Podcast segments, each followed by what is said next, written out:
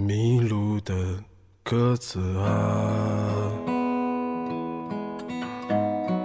我在双手合十的晚上，渴望一双翅膀，飞去南方，南方。尽管再也看不到无名山的高。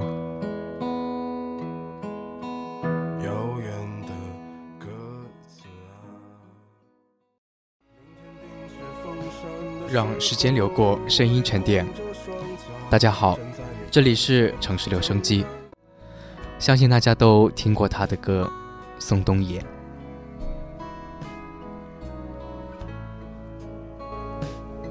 记得那段时间，董小姐开始在大众中流行，间断的听到几句，却并没有引起我的兴趣去完整的听这首歌。对于我而言，只是知道了有个叫宋冬野的人。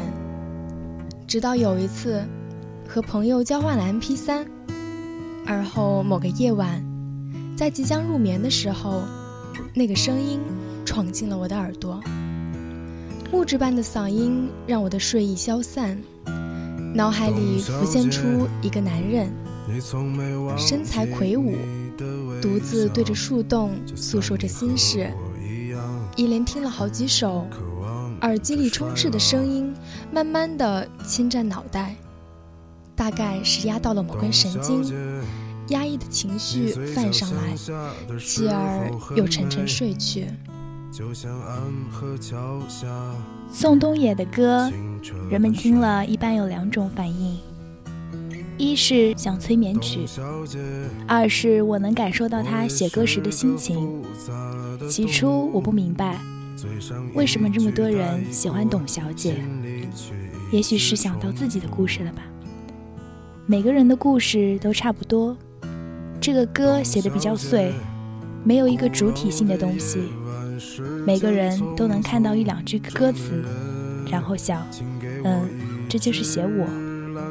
所以，与其说人们被歌感动了，不如说他们是被自己感动的。所以你看，那歌中的董小姐是多么真实而又美好。董小姐，你嘴角向下的时候很美。董小姐，你才不是一个没有故事的女同学。董小姐，你熄灭了烟，说起从前。你说前半生就这样吧，还有明天。因为这一份真实感，这个董小姐难免让很多听歌的人。产生了代入感。那个内心坚强、自由独立、美丽孤傲的董小姐，你我大抵都曾经遇到过。那种爱而不得的无奈、惆怅和痛苦，大抵也在很多人心中经久不散，郁积成一个心结。那个在心中念念不忘，却只能眼望着他奔向属于他自己的草原的野马。那个永远无法在一起的董小姐，成了很多男人心中最难以言说的隐秘。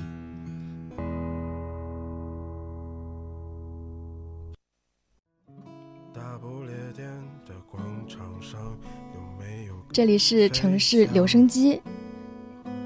松冬野不喜欢被人说文艺，他宁愿说自己矫情。矫情劲儿一过，歌曲就完成了。在他看来，矫情的词句里有他的故事，有对现实的不满，更重要的有美好的希望。我曾听到有人这样讲到，他说：“我在想，为什么宋胖子的歌能如此动人？”我后来总结为一句话，就是“干净的烟火气”。那种烟火气，就是这人间。这俗世中的一切，就是饮食男女，就是性灵食色，就是柴米油盐，就是喜怒哀乐，就是从俗世中来往俗世里去，就是幸福安宁欢喜，都在这世间的烟火气息里。不厌世，不避俗，不羡天堂，不慕远方。可这烟火气又是干净的，诗意的。这干净是不哀怨，不愤怒，不控诉，不鄙俗，不污浊。它予以人相信和希望。这种干净，嗯，不是山顶的云，不是林间的泉，而是泥沙沉淀后流动的清澈的水。这诗意你听得出来，不是那种矫饰，不是那种虚假，不是那种做作。它是生活诗意的自然流露，是内在的闪光，是平凡的美。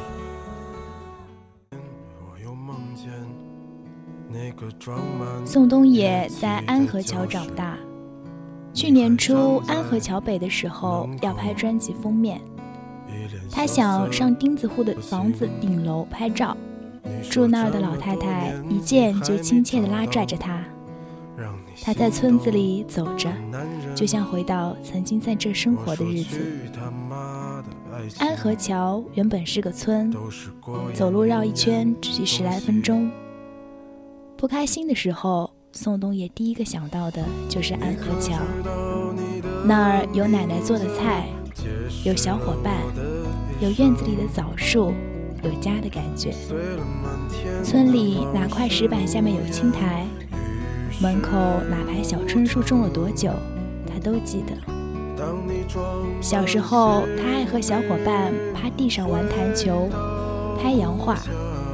玩够了就跳到河里去游泳，遇上过年，互相把炮仗点燃了往河里扔，炸起一片片水花。到了饭点，奶奶会做出她最爱吃的菜：炒苦瓜、炖肉、西红柿炒鸡蛋，花花绿绿的一桌。电脑普及后，他开始去网吧刷夜，整宿玩劲舞团。肥肥的手指在键盘上飞速移动，一度是全服务器前三名。我的余生再也没有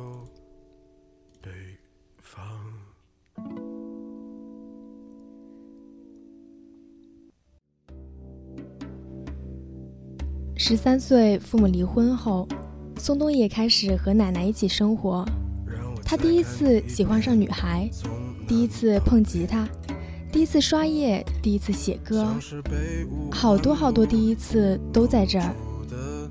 小村子里每块砖、每片瓦，都刻着他越来越大的脚印儿。他后来的歌总离不开安河桥的影子。奶奶去世后，宋冬野很少回安河桥了。等再经过时，整个村已经拆迁了。从南到北，面目全非。宋冬野难受，他写：“我知道，那些夏天，就像你一样，回不来。我也不会再对谁满怀期待。”写完安河桥，宋冬野觉得踏实了。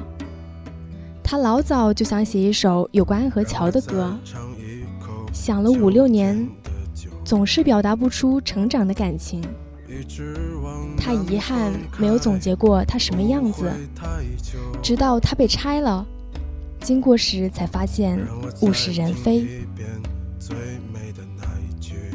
童年的画面一下冒出来：抱着孩子的姑娘，擦汗的男人，秋天的酒。他把他们全部写进了歌里。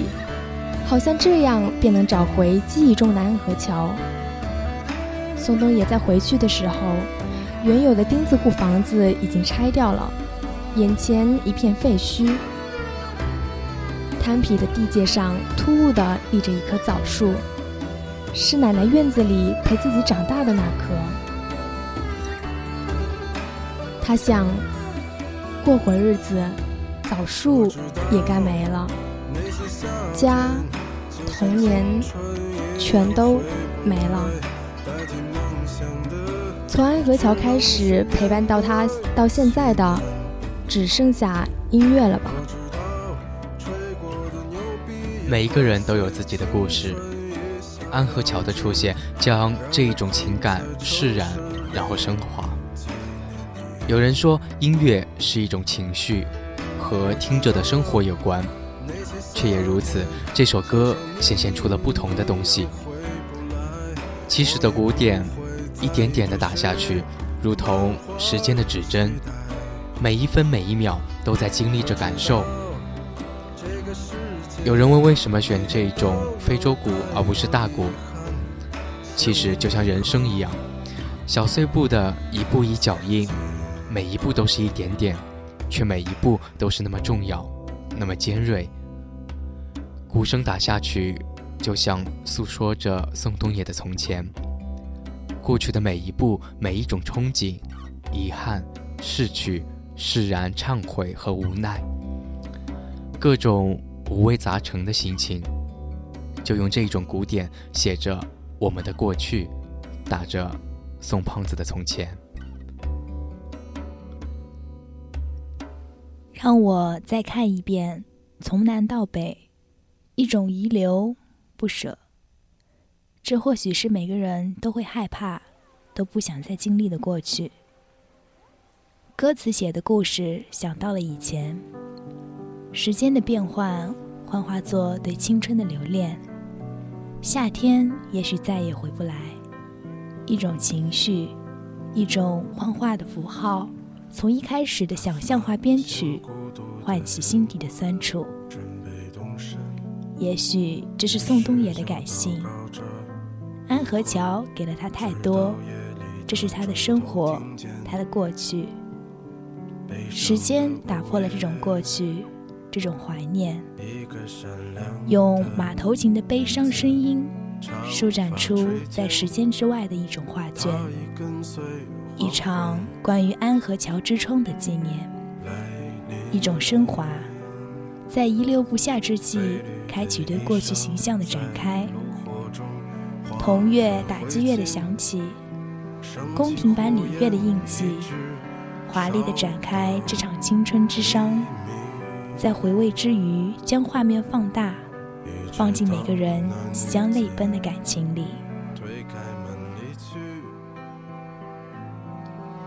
关于过去，我们有太多的逝去。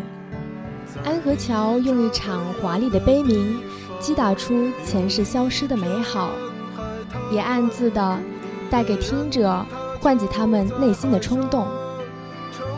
触动不仅是歌曲。更是对这场记忆饱和的重新开启。所以，很多人喜欢宋冬野，就是因为那一份质朴，那份原味，那份真实，那份不经意间撩动、触动、抚慰你的小心思的感动。你听那些歌，你会觉得生活就是那样，有些无奈，有些沉重。你会觉得青春就是这样。胡闹过，出离过，意气风发过，以及匆匆而过。你会觉得爱情就是那样，爱上一匹野马，可我的家里没有草原。我知道这个世界每天都有太多遗憾，所以你好，再见。更多的是爱而不得，黯然神伤和错过遗憾，而这些才是更多人所面对的生活本身。他残忍而又真实，他悲伤却不哀怨，他失望却又满怀希望。清新的弹唱风格，木质般的嗓音，温暖并强烈的新民谣曲风。宋冬野的歌会慢慢渗透入你的内心。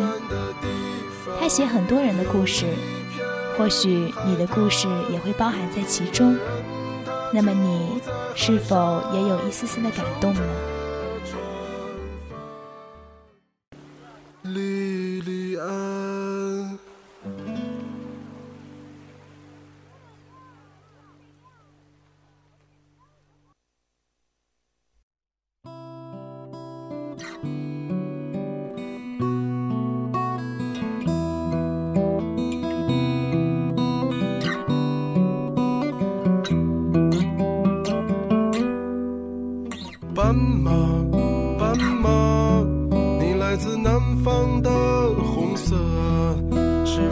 是个动人的故事啊。你隔壁的戏子如果不能留下谁会和你睡？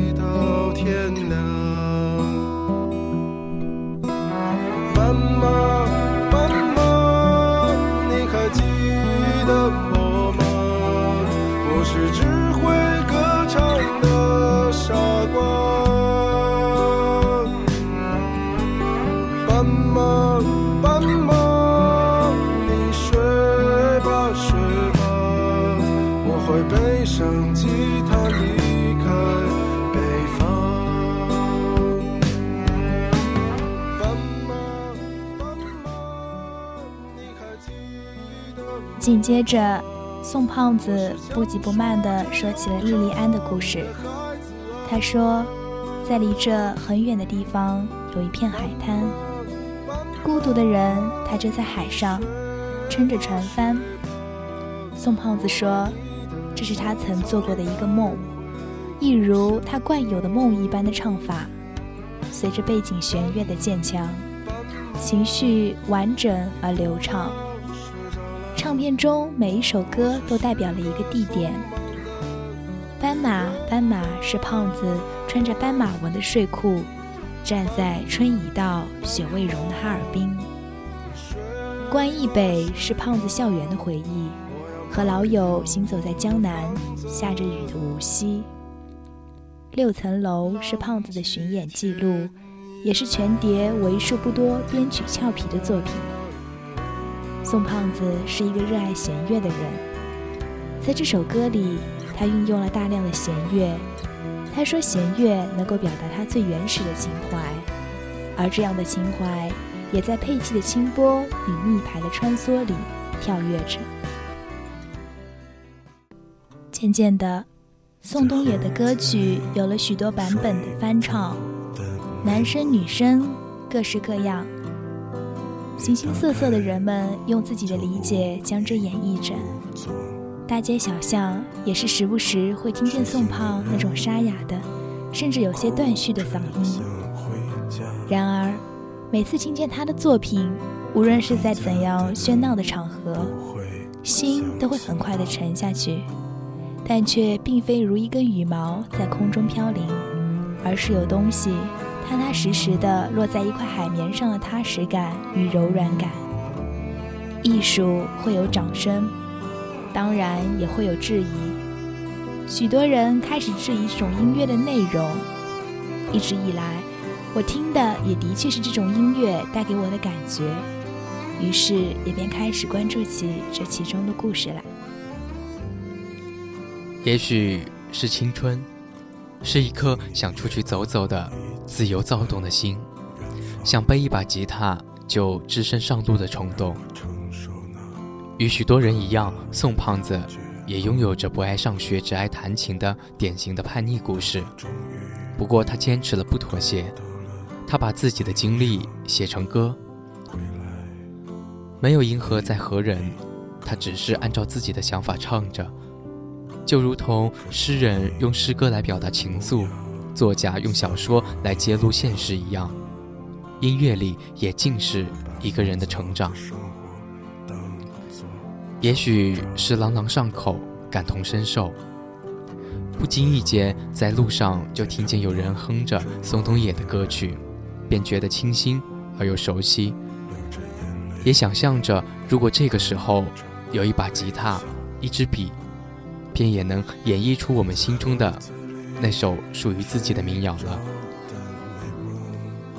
这种感觉就像在五环路上骑着那辆破旧的自行车，就像从此你对他再无期待的那个人，就像被困的城市、擦汗的男人和抱着盒子的姑娘。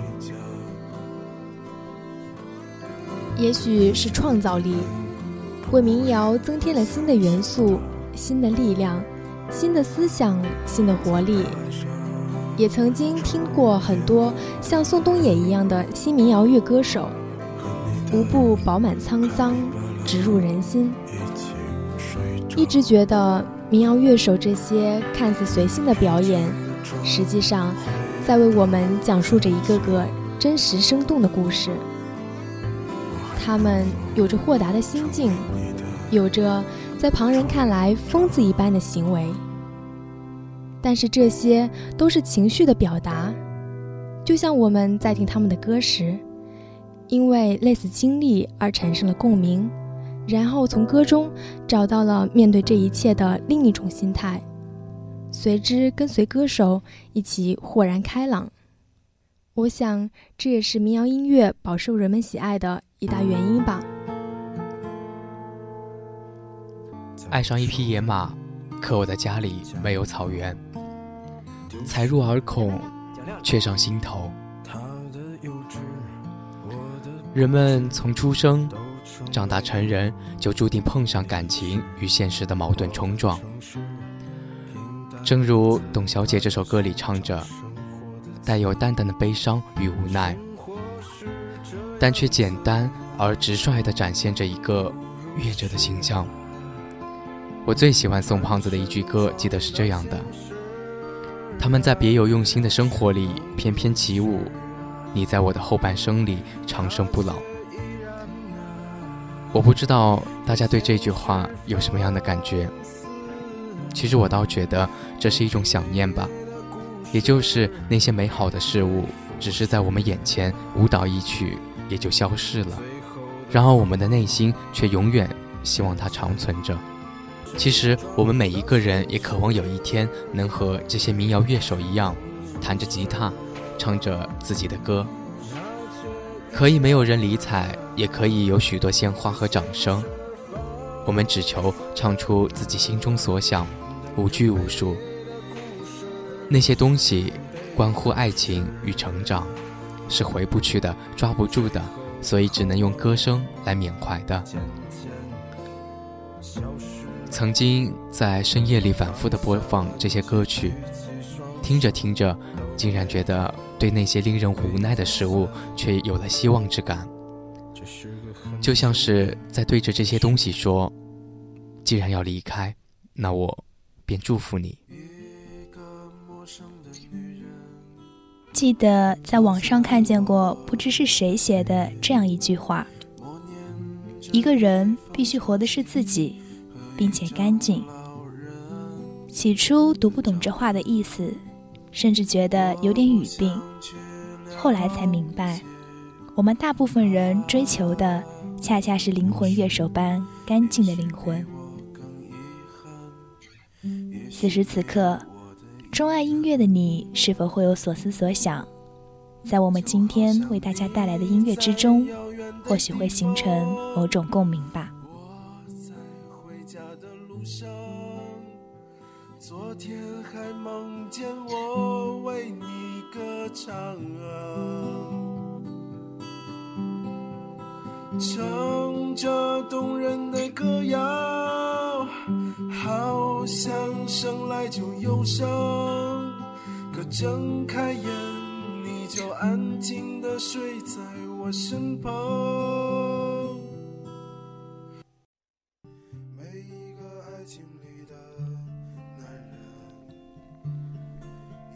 宋冬野是个北京的好少年，是安河桥最好的代言人。我想再去一次北京，我想去看看安河桥是什么样子。我查度百度百科，我知道安河桥不在了，只有一个地铁站。宋冬野给我补充了新的忧伤的北京。有一个少年抬头望天的清澈眼眸。有歌群飞过的瞬间，好云的北京太嬉皮笑脸，就连上班挤公交这事也能乐呵两下，就连春眠不觉晓的下一句都可以是处处问题不少。宋冬野不是这样的，他哀伤的唱迷路的鸽子啊，他哀伤的望着南方，是故事发生的地方。他怀念安河桥的某个夏天，他知道那些夏天再也回不来，青春仿佛随着那个姑娘的离开而不见了，就一个夏天，不见了。宋胖子到底有几个姑娘？三个或者是一个？董小姐像斑马一样的女子，还是说？关忆北里那个苏州女子，我总能在歌词里发现一些幻想的因子，然后自己炮制出一段忧伤的往事。董小姐想必是一个有故事的女子吧，头发很长，偶尔被北京的冬天风吹散。除此之外，她应该离学生时代很远了吧？斑马呢，像一个符号，是不是那个姑娘喜欢黑白的衣服，或者是黑白相间的衣服呢？她总喜欢找人聊天，说那个伤心的往事，然后那个女孩又离开了宋胖子，因为她遇见了那个很会做戏的戏子。最后是关义北里的那个南方的苏州，宋胖子遇见了南方的某个姑娘。然后不可抑制的爱上了她。最后，他的名字解释了宋胖子的一生。他的故事里，也就再也没有北方了。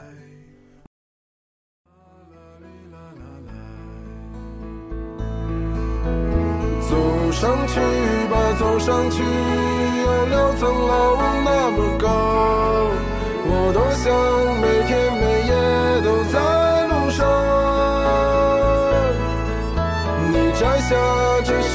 上走的最慢的表，它在今天就像明天一样。走下去吧，走下去，有两层楼那么高，我多想每天每夜都在路上。你摘下这世界上。